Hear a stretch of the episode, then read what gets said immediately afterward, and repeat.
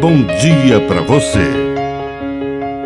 Agora, na Pai Querer FM, uma mensagem de vida. Na palavra do Padre Dirceu Reis. A oração. A nossa oração não deve limitar-se apenas às nossas exigências, os nossos desejos, às nossas necessidades.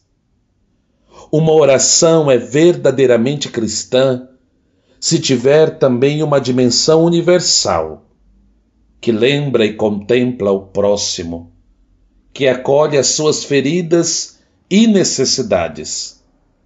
É por isso, e somente por isso, que a oração nos liberta do pecado do egoísmo, porque com ela nos abrimos para a realidade de Deus, para a realidade do próximo. O próximo não é um próximo distante, é um próximo próximo. Que a bênção de Deus Todo-Poderoso desça sobre você, em nome do Pai, do Filho e do Espírito Santo. Amém. Um bom dia para você.